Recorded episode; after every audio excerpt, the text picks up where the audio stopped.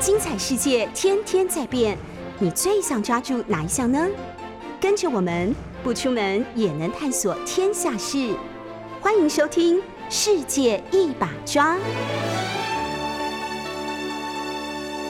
欢迎收听 news 九八九八新闻台。现在您所收听的节目是《世界一把抓》，我是台北市议员钟佩君。我们同时也在你的书的 news 九八官方粉丝团开直播，欢迎大家透过直播收看收听。好，今天星期一，先透过网络热搜的关键字 Google Trend 来带大家看这个。过去二十四小时里面，大家关心哪些事情哦？那其实这个周末讨论的事情跟上个礼拜不少话题都是有延续性的。比如说，这个排行榜第十名深夜食堂，说的就是上个星期周末的时候，这个有超商店员因为要阻止没戴口罩的客人，结果很不幸的赔上自己一条宝贵的性命。那这件事情当然余波荡漾，这个星期。这个所有的讨论都还在进行当中哦。那各位知道，因为当时这个事件发生之后，让大家很震撼。上个星期我们在节目当中也有讨论，就是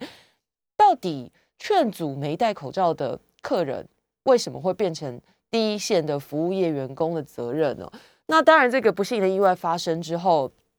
中央防疫指挥中心也讲说，哎呀，这个其实我本来也没有说 要店员去执行，那大家听的都蛮傻眼的。那你没有说不用，但是你又要求进去的时候要守规矩，那想当然尔就会变成是这个，如果有违规的情况，当然是服务业的员工必须在当时要挺身而出。那现在当然看起来，因为他们没有执法的工具，也没有执法的权利，所以其实常常在劝阻的过程当中，让自己身陷险境哦。所以上个星期意外发生之后，那这个呃中央也做了一些公开的宣誓。那之后，尤其是当时这个其中一家超商就开出第一枪，就说以后他们会要求员工就是保护员工，不再去提醒这些没戴口罩的客人，免得又发生冲突的时候，然后是第一线的基层员工受伤。那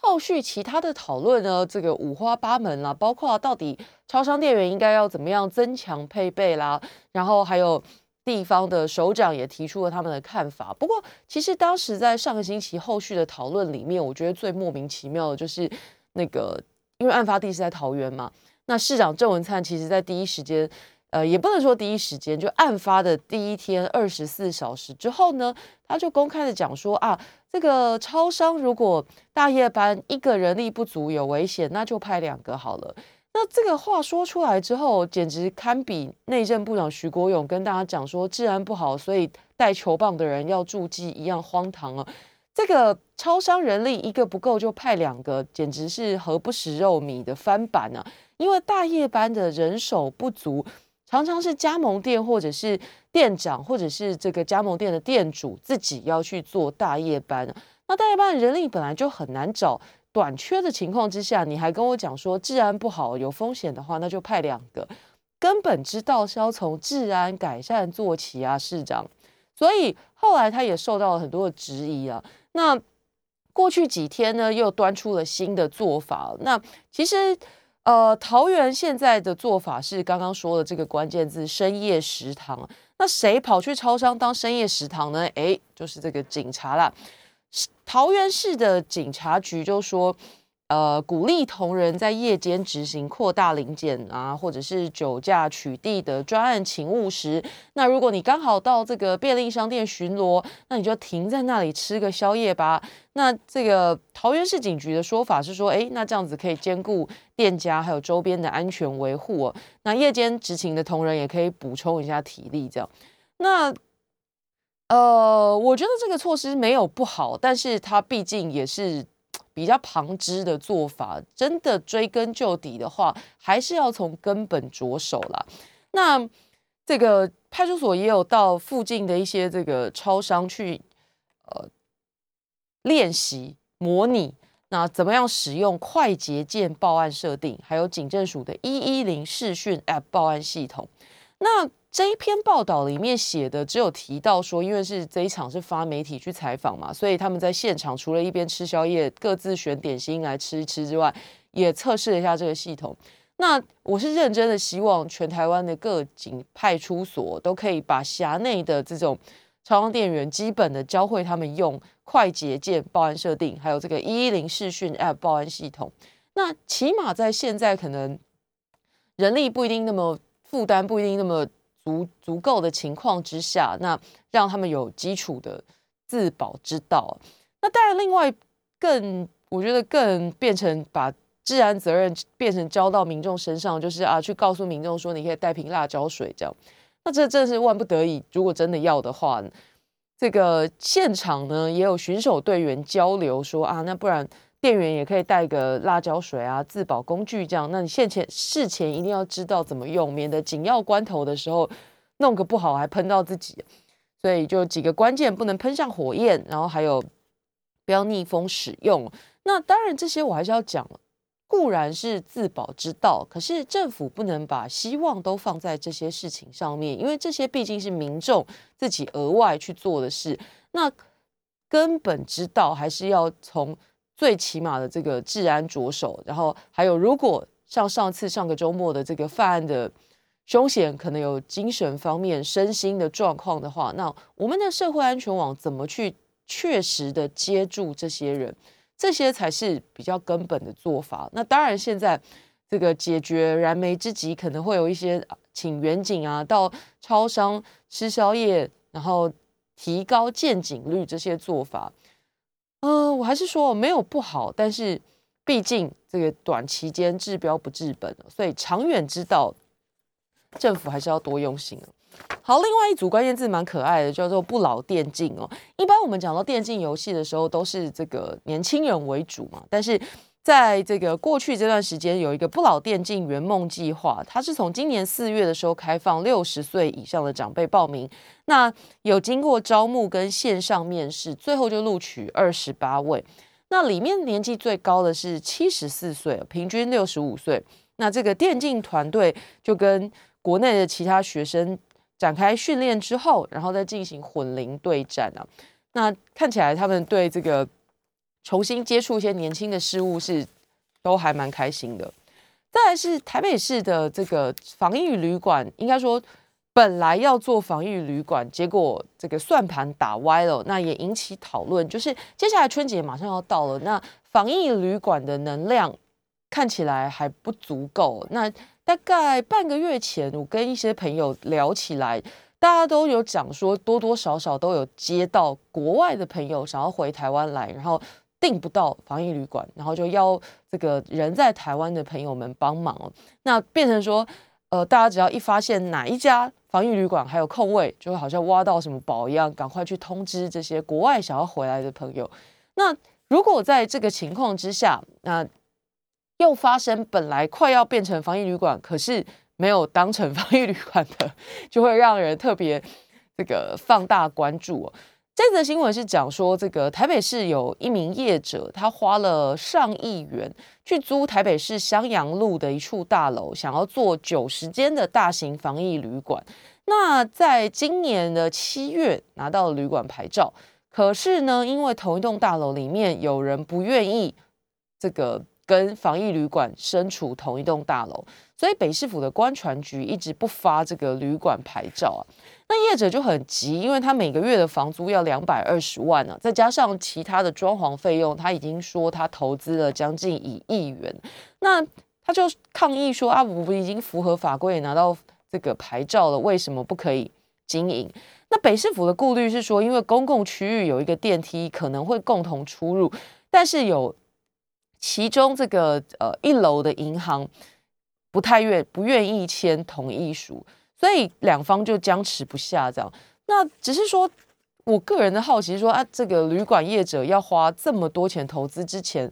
不是应该先去拿到所有的人同意书才开始做吗？那现在赌一把之后，看起来就卡关卡在这件事情上了。那看看接下来动线有没有调整的可能，说服这个不愿意签同意书的同一栋邻居了。另外一组关键字其实不能说有趣，只能说。呃，我看到网络上很多的讨论都是说，啊，不行，这样讲会歪楼，就不说那个评论，先讲事件本身哦。杜永光是这一组关键字，那他是七十三岁的国内脑血管领域名医。那发生什么事呢？这个很多人形容他是爷孙恋啊，因为他跟这个只有三十岁的药厂业务婚外情就是这个药厂业务是到台大医院推销的时候认识的杜永光，那两个人相差大概四十几岁了。当时他不顾已经有妻儿的身份，五月认识，七月就开始密集的交往，然后到隔年八月的时候，两个人还生下一个小孩。只是很不幸的是，这个小女婴在三个月大的时候夭折。那更糟糕的是，这个夭折之后呢，杜永光不认账了，所以这个孙姓女业务就为了申请认祖归宗，就告上法院。那胜诉确定，这一场这个爷孙恋也跟着曝光，然后就引起一界热议了。那其实受伤最重的当然是杜永光的原配。他发现这件事情之后，心情啊，然后这个还有我，我认为对名誉上可能也有很大的损失哦，因为他也是当时是杜永，我看了一下几篇报道，就有提到他其实是杜永光念医学系的时候的同学，所以本来也是这个学有专长，那日后就是奉献家庭，那接到这样的背叛，当然非常不能接受，所以她非常生气，一状告上法院啊，要这个丈夫跟。孙姓女业务连带赔偿一千万。那最后这个判决为什么登上新闻呢？因为两个人法院判赔四百六十万，创下通奸案判赔原配的新高纪录哦。那当然，这个钱没有办法弥补他的伤害，但是总比什么都没有好。所以法院的宣判大概对这个原配来讲是一点点小小的补偿。另外就是。上个星期也是热门关键字的好事多黑五，就是购物节，今天是最后一天啦。所以听众朋友如果有兴趣的话，就是可能要把握时间。另外一组关键字是泰鲁格国家公园哦，它会登上热搜，我觉得一点都不意外，因为山屋从这个七五月二十八号，因为三级警戒开始封闭，那疫情呃。这样说起来有点矛盾。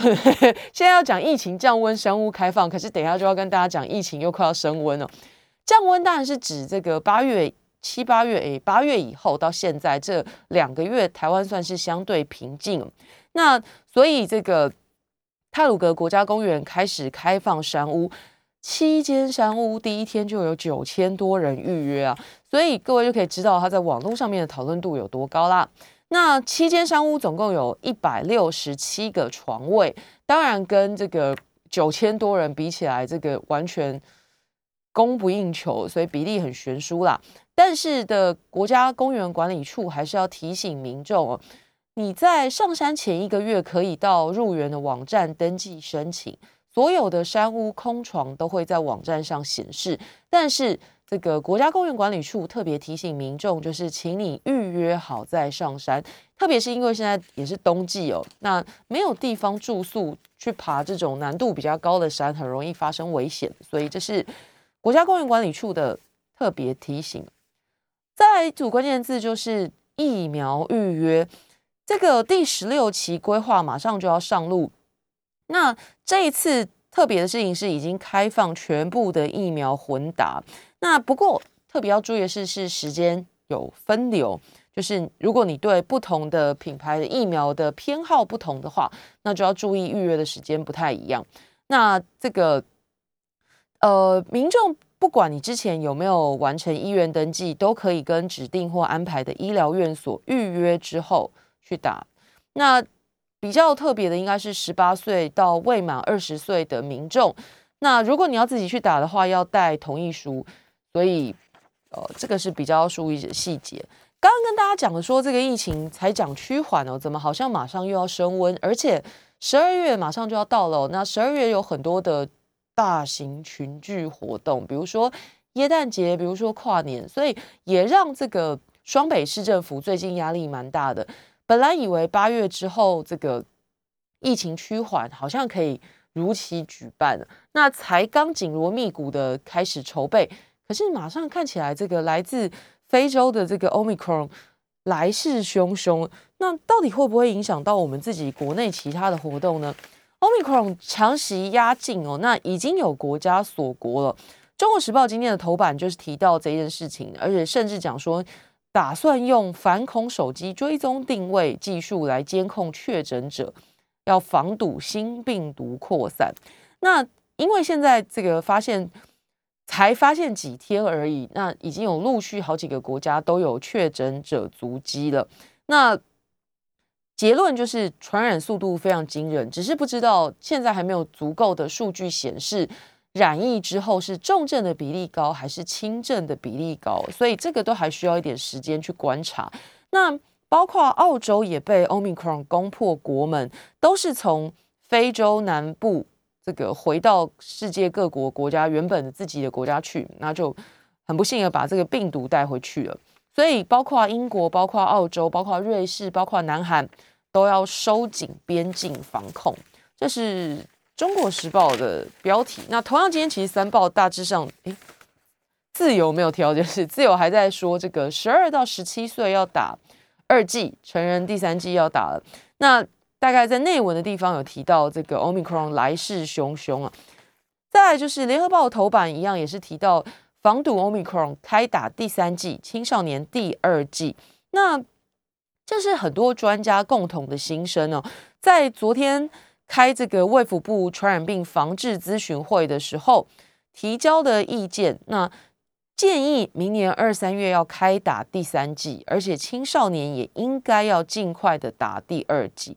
那陈时中部长在这个另外一场座谈会的时候，有提到两项防疫措施哦。第一是保留集中检疫所的能量，那作为日后的轻症隔离者使用；第二就是要提高七十五岁以上长者，还有第五类长照机构跟受照顾者的二剂覆盖率，因为这两大族群的完整接种率现在看起来是偏低的。那一届。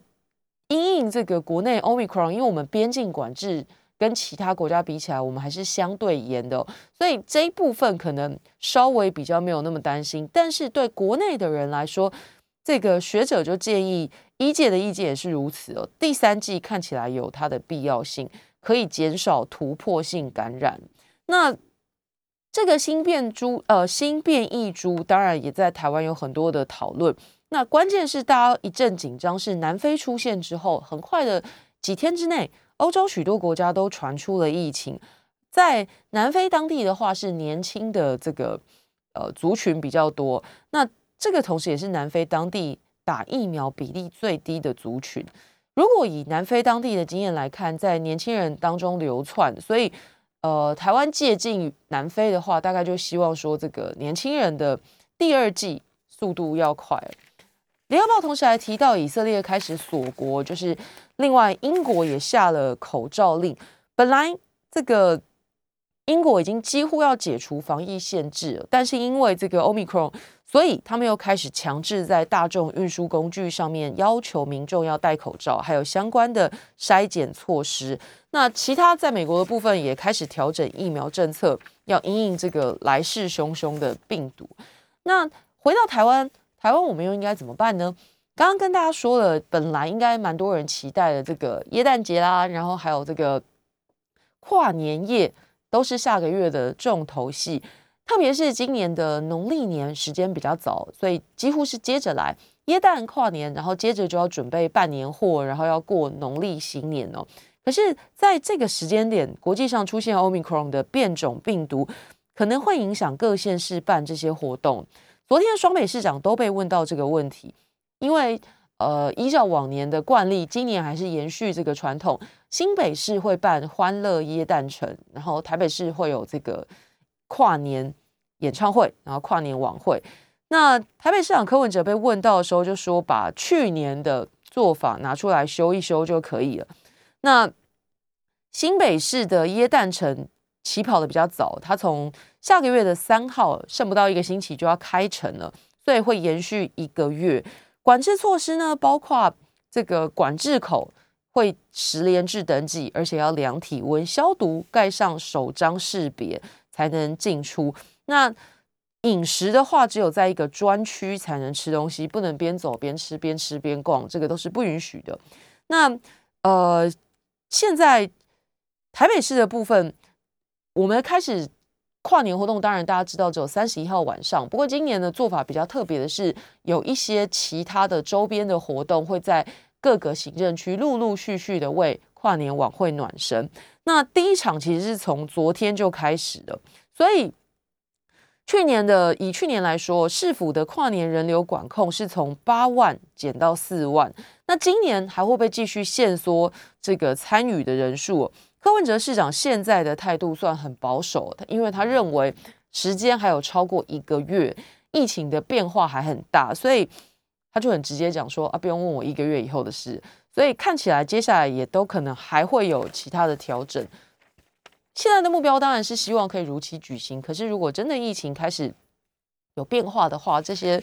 呃额外的这个娱乐活动，当然可能都是要牺牲掉。那还会影响到什么呢？其实我自己做民意代表这阵子最明确的感受就是，大家对这个参会的热情又重新 回来了。那特别是。前一阵子可能因为疫情的关系啊，很多这种呃选手队员的参会啊、领奖志工的参会，甚至现在马上要来的尾牙季，本来都以为没得办，那但是因为从八月恢复内用以来，看起来国内的疫情状况还算稳定，所以这一阵子呢，餐厅陆陆续续，听众朋友如果出去用餐，你应该可以感受得到，开始大小餐厅里面，尤其是假日，基本上都是又恢复到要排队的状况。可是，如果当大家很开心准备要办尾牙的时候，又碰上刚刚说的 Omicron 来势汹汹，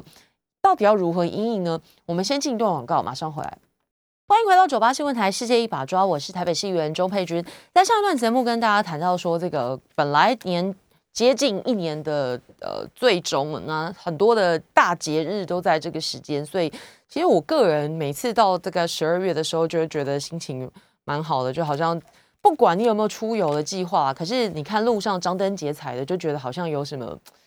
呃开心的事情哦。特别是我自己上班的地方在信义区嘛，那如果有经过那边的听众朋友，应该理解我的意思哦。就这周末看起来已经各种耶诞灯饰啊，还有这个节庆布置都已经到位了，所以你就算什么都不做，只是路过，也会感到很浓的这个过节的气氛哦那刚刚说的双北市。每年都会办的耶诞欢乐城，然后还有跨年晚会，今年本来也紧锣密鼓的筹办当中，但现在的变数就是这个 Omicron 在很短的时间，南非发现病例之后，那透过这个旅客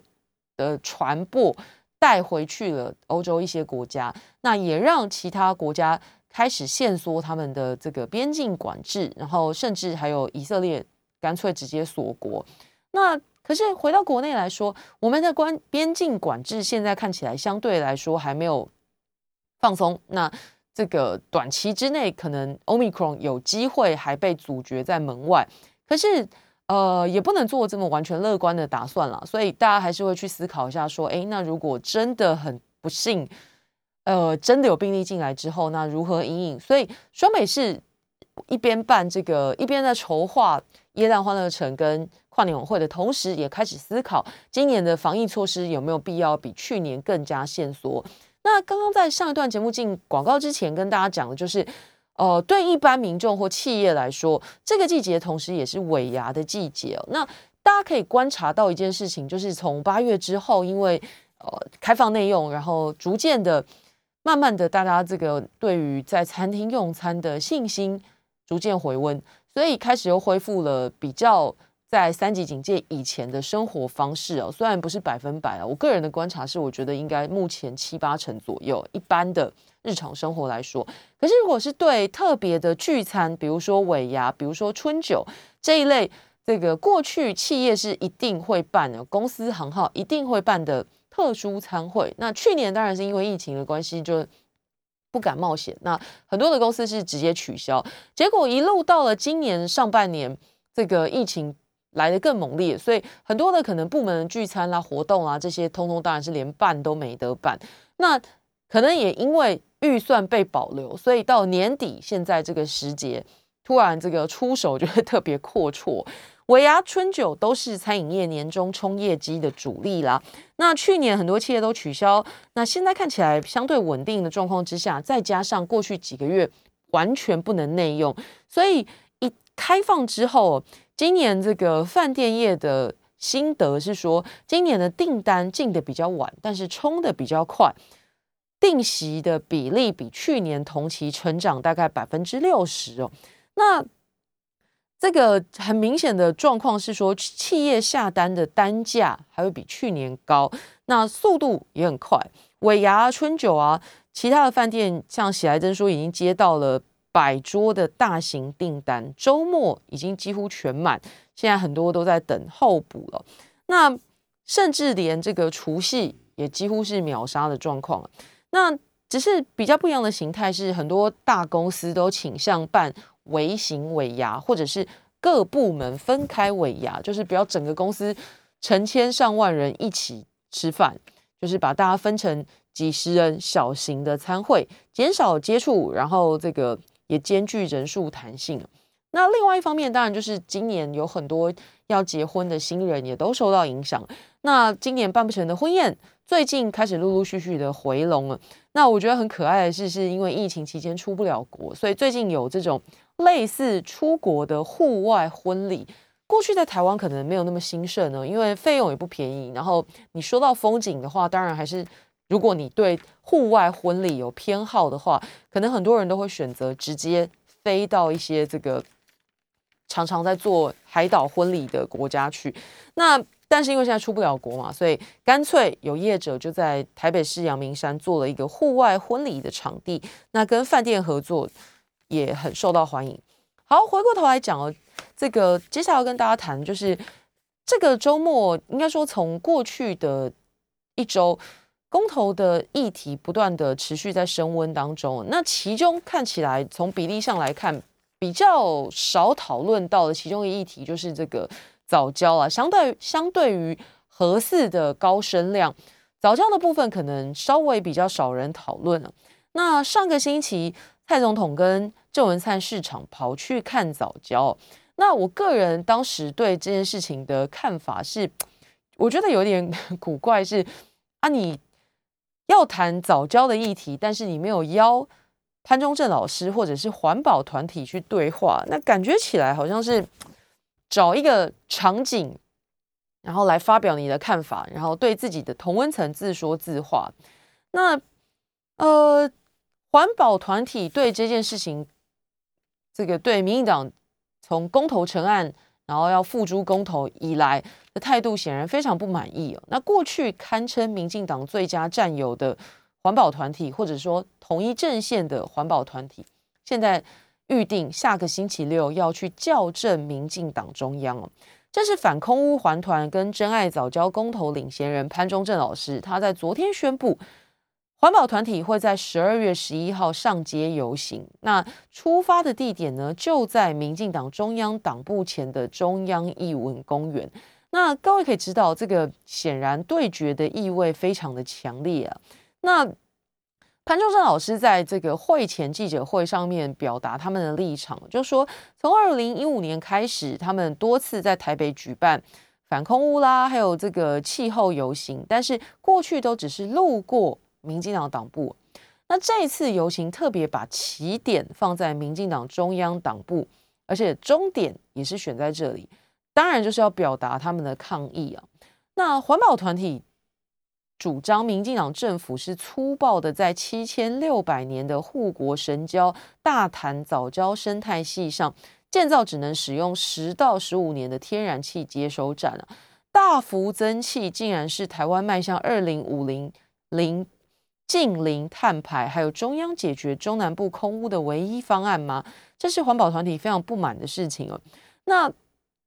尤其我刚刚讲的那一场，就是这个蔡总统跟呃郑文灿市长也到现场去看过，但潘中正老师说，这个蔡总统在视察三阶工地现场时，就站在下面，那这个超级大桩就在他的背后，他居然还说三阶没有盖在早教上，那对。这个潘忠正而言，他认为这是睁眼说瞎话，出自国家元首。如果是在先进的民主国家的话，要引起多大的风暴？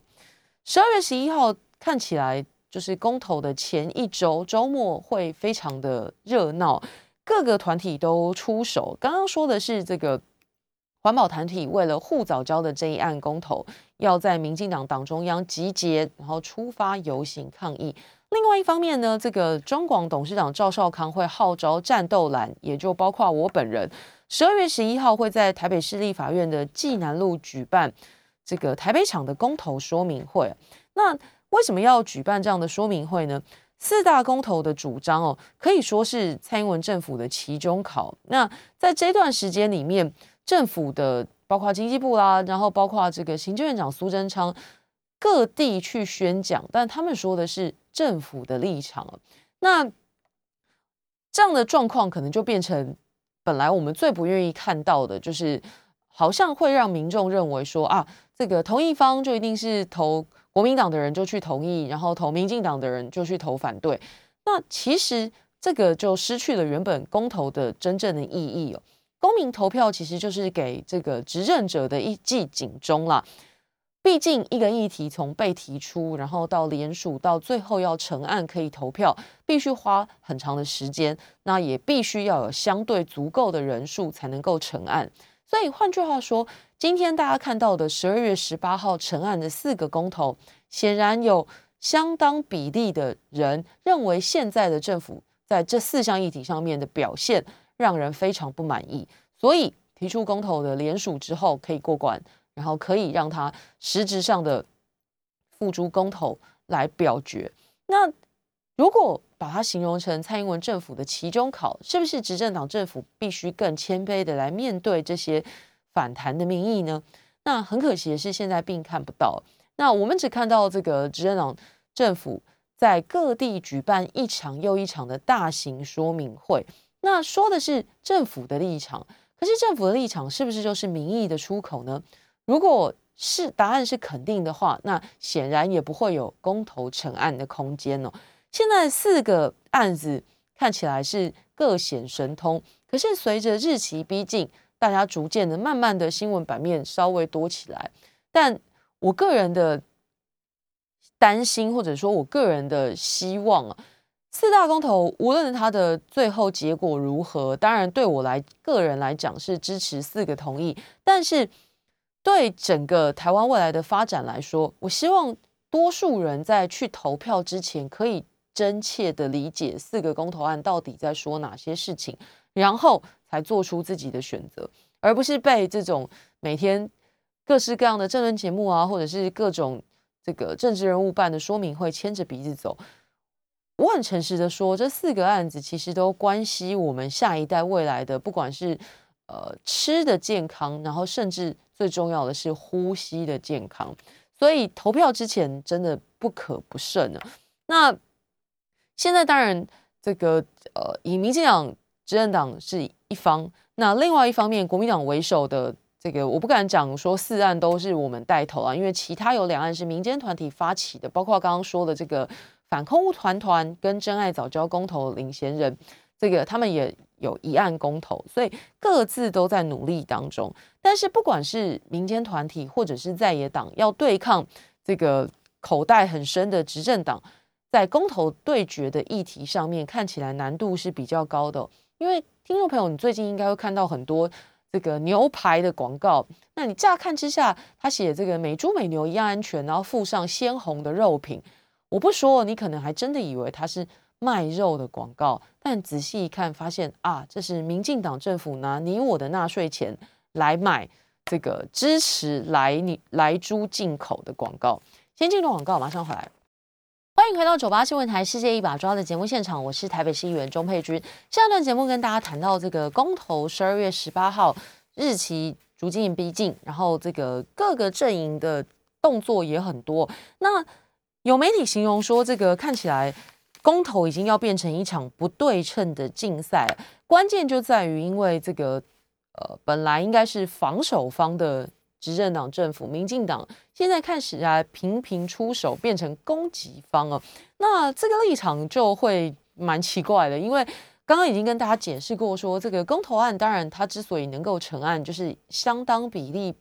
的民众对现在政府的做法不接受，也不能苟同。所以透过提案公投，然后呃经过联署，然后最后付诸投票来表达对政府的不满。那本来应该要这个理理性或者说谦卑的解释回应不满民意的执政党政府，诶，在很奇怪的时候又硬起来，那态度就是说我就没错，所以你到底在乱什么？那这个这种说法，大概从你从行政院长苏贞昌啦，然后他下乡宣讲的样子看起来，大概就可以理解我的意思哦。他就再再宣达了传递的这个概念，就是我又没有做不好，你到底在叫什么？大概是这种感觉了。那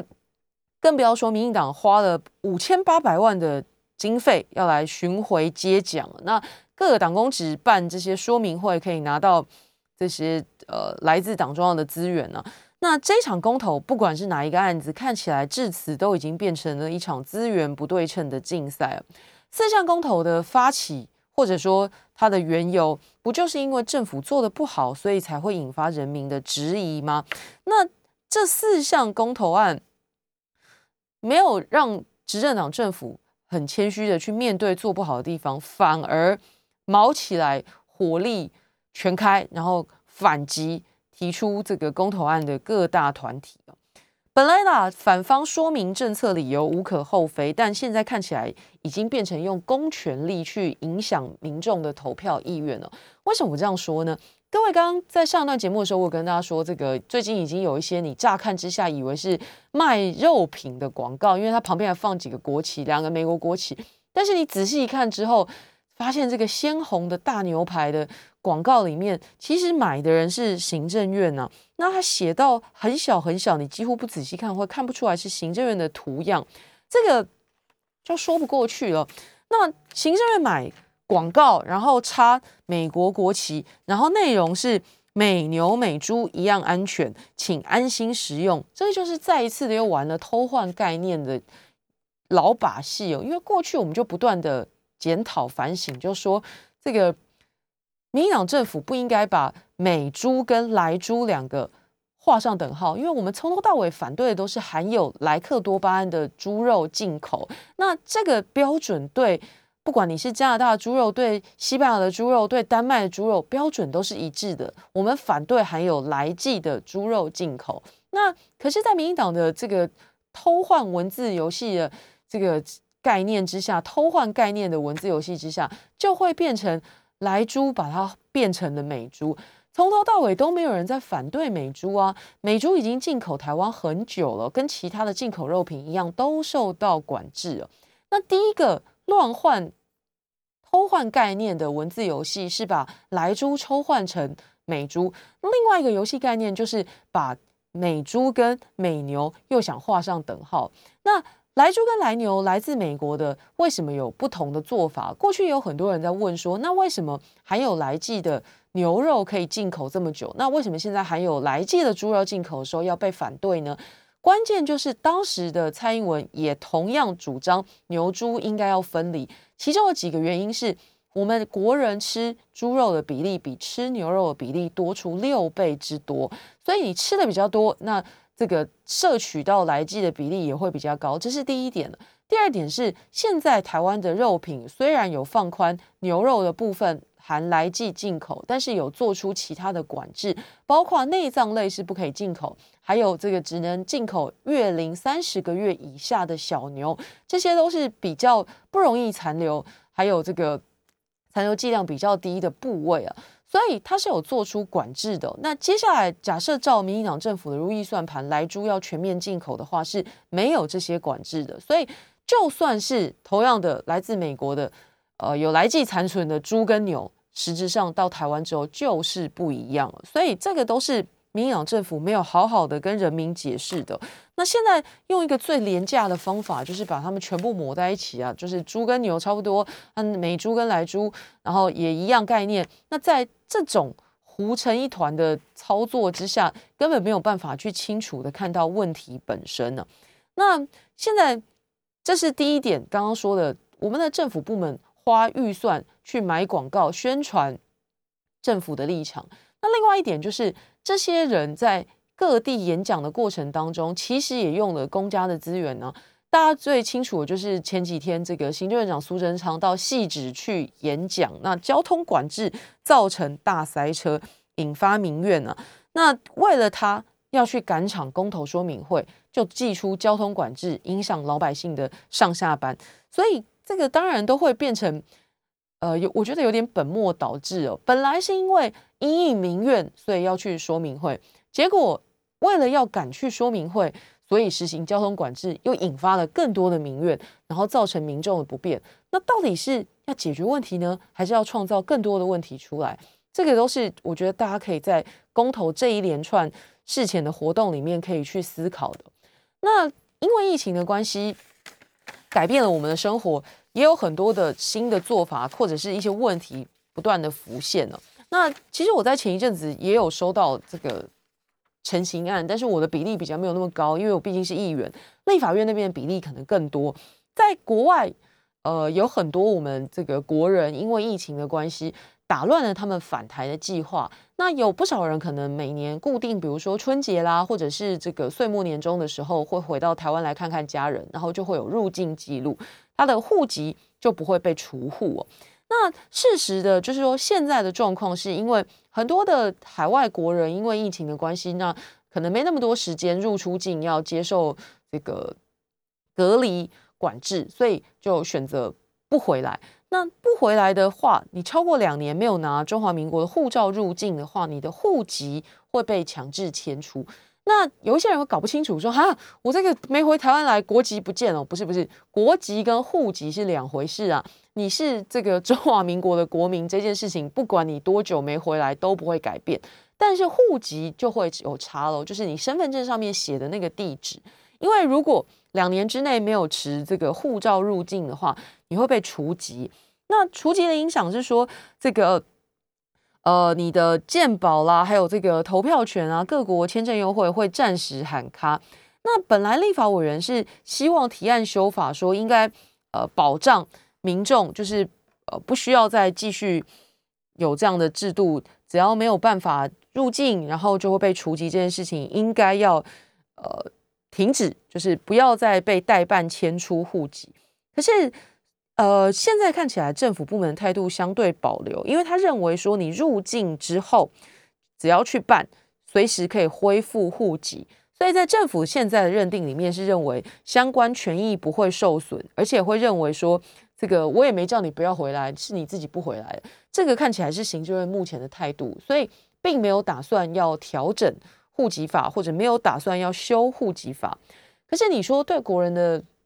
权益真的没有影响吗？健保的部分当然是你入境之后可以马上去办，恢复户籍之后就可以恢复健保身份，然后缴费嘛。可是另外一件事情是会受到影响的，就是投票，因为台湾的目前的这个投票规定是你在当地必须涉及满四个月才会有投票权。那所以你可以去想哦，你。离开台湾两年没有入境，那你的户籍就被迁出了嘛？那一直到你入境再去恢复户籍的时候，才可以开始算。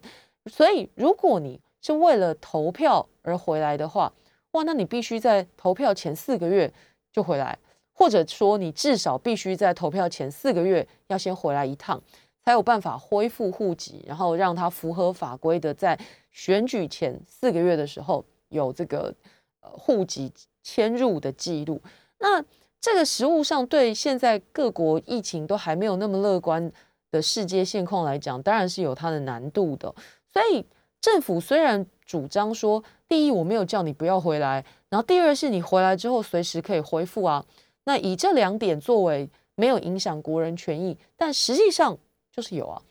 包括投票必须涉及四个月这件事情。所以在疫情改变世界现况跟生活方式的同时哦，确实也有很多修法的空间。我们下个星期再见喽，拜拜。